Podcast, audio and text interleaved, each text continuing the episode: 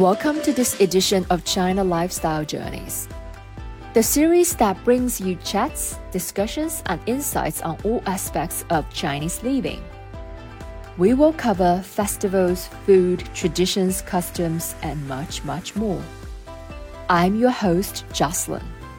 And I'm Mat, just an English guy with lots of questions. So, Mat, what's your big question today?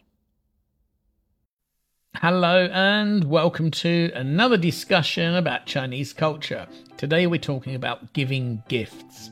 Now, giving gifts, of course, is an important part of Chinese culture and is closely connected to some traditions. So, today we're going to talk about the do's and don'ts of gift giving in China. So, let's start with a few basic rules. If I want to give a gift in China, what do I need to know? Well, first of all, it's important to choose an appropriate gift. Um, in China, gifts should be thoughtful, meaningful, and appropriate for the person receiving the gift. For example, if you're giving a gift to someone you do business with, um, you might want to give a high quality, expensive gift that shows how much you value your business partnership. But if you are giving a gift to a friend, it's probably better to give a personal, thoughtful gift that reflects your close relationship.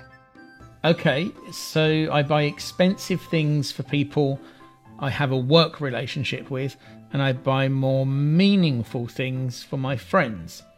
Mm, can you give me some examples?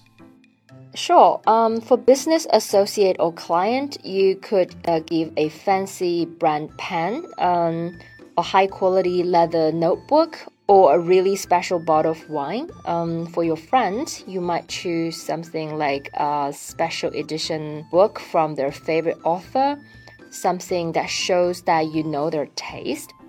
Okay, that makes sense. So, what about presenting the gift? I can remember many years ago, I came back to China after a trip home to England. I brought some gifts from England for my workmates, and I remember one of these gifts was wrapped in some paper. And when I gave it to my workmate, she just took it, she said thanks, and then she put it in her desk. She didn't open it, and I thought this was quite weird. Actually, I thought it was quite rude. So, why did she do this? Well, that's interesting. I understand why you might find it strange, but I also know what she was doing. In China, it's actually quite common for people to wait until they're alone to open gifts. This is because opening a gift in front of the giver may seem like you're being greedy or you're anxious.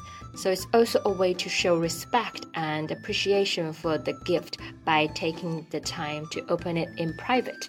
So if you give someone a gift in China and they don't open it right away, don't worry. Um, they're just following the cultural etiquette. Another thing is when you give a gift, present it with both hands as a sign of respect. That's really interesting. So, generally speaking, what kind of gifts are considered appropriate in China? And are there any things that I shouldn't give as a gift?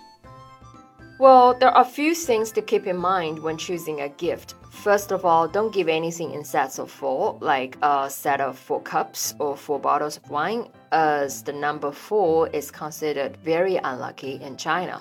Also, avoid giving anything in white, as it is associated with death and funerals. On the other hand, the color red is considered lucky and is always a good choice.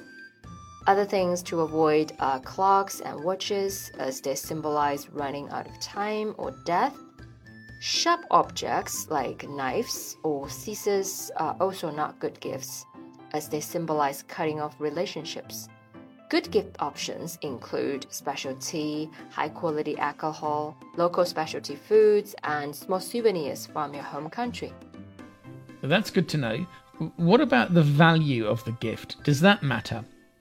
Because in my culture, in England, there is a common saying.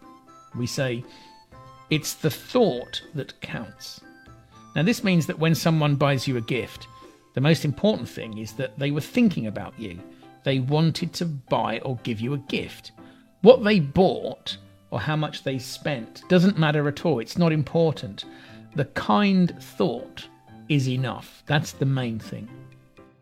Well, in China, the value of the gift is also very important. It's important to give a gift of equal or even greater value than the one you received from that person in the past. However, it's also important to avoid giving gifts that are too expensive, as this can be seen as showing off your own wealth or an attempt to buy someone's favor, you know, trying to impress someone. Okay, that's really helpful, but what if I'm not sure what kind of gift to give? Well, if you're not sure what to give, it's always a good idea to ask someone who knows the person well for advice. It's also a good idea to do some research on local customs and traditions before giving a gift. And then what about me? If I receive a gift from someone, is there anything special I should do? Yes, of course. Um, when you receive a gift, it's important to thank the person who gave it to you with sincerity and respect. It's also a good idea to give them a gift of your own at a later time. This helps to build a strong and respectful relationship with that person. Well, that's it for today. We hope you enjoyed this episode. Thanks for listening. We hope to see you again next time. Until then, goodbye. Stay wise.